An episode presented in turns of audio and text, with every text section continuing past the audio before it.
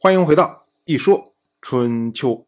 鲁国第十八任国君鲁兴进入在位执政第一年，本年的夏天，鲁国的大夫叔孙得臣出访王室，因为之前王室派出毛国的国君毛卫为鲁兴敕命，所以呢，叔孙得臣回访王室答谢敕命。叔孙得臣，他就是鲁国第十四任国君鲁允的儿子。鲁牙的孙子，因为鲁牙排行为叔，所以呢，他的后世称为叔氏。那么他家族里面的族长，则以叔孙来自称。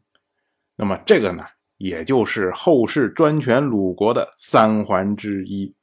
我们发现啊，这现在走在台面上的人物，越来越多的是跟三环有关的。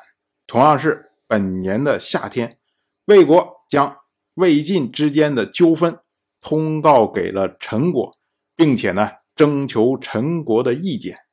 陈国的国君陈硕他说啊，像这种事情啊，你们应该攻打晋国，而且不管胜负，我都会帮助你们和晋国谈判。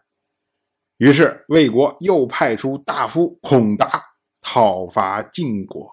春秋借君子之口评价这件事情，认为魏国他自己的国家大事自己不拿主意，却跑到其他的国家，由其他的国家来为他拿主意，这种行为是出漏之极。我们以今天的视角来说，这个魏国他是吃了雄心豹子胆了吗？为什么没事要去招惹晋国呢？如果他仅仅是不服晋国的话，就像当年郑国对付齐国的招数，就是我跟你耍滑头、耍手段，用政治手段各种方式抵消你的压力。这种行为呢，或许魏国还可以坚持一段时间。可是呢，他如今直接以军事手段去挑战晋国，这不是作死吗？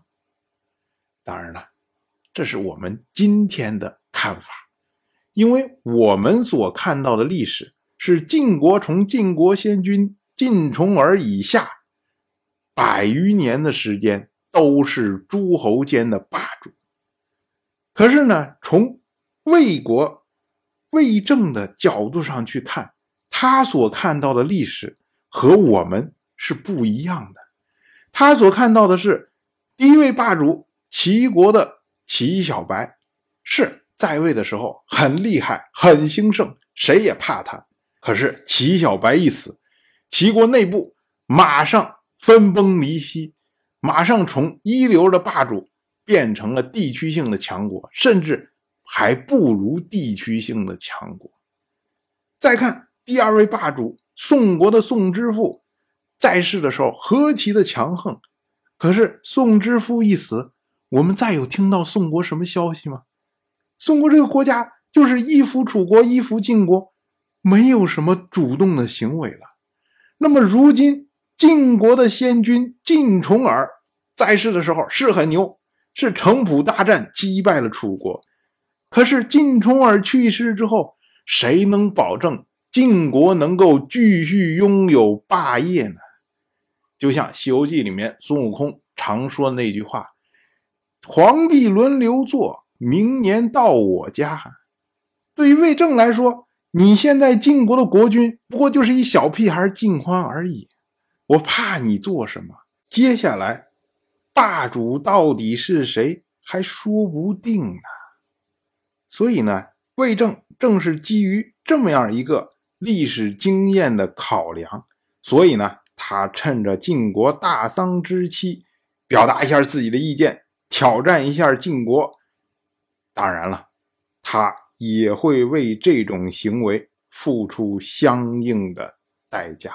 到了本年的秋天，晋国的国君晋欢到七邑去视察，因为这是新占领的地盘，所以呢要看一看周边的情况，然后呢具体的为他划分一下边界。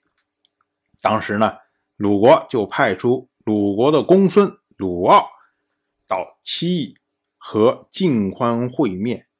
因为之前呢，晋国攻打魏国的时候，曾经通告给鲁国，而鲁国呢也认为有必要将鲁兴继位之后的这些鲁国政局的变化，然后呢和晋国互通一下有无，所以呢才有了这次会面。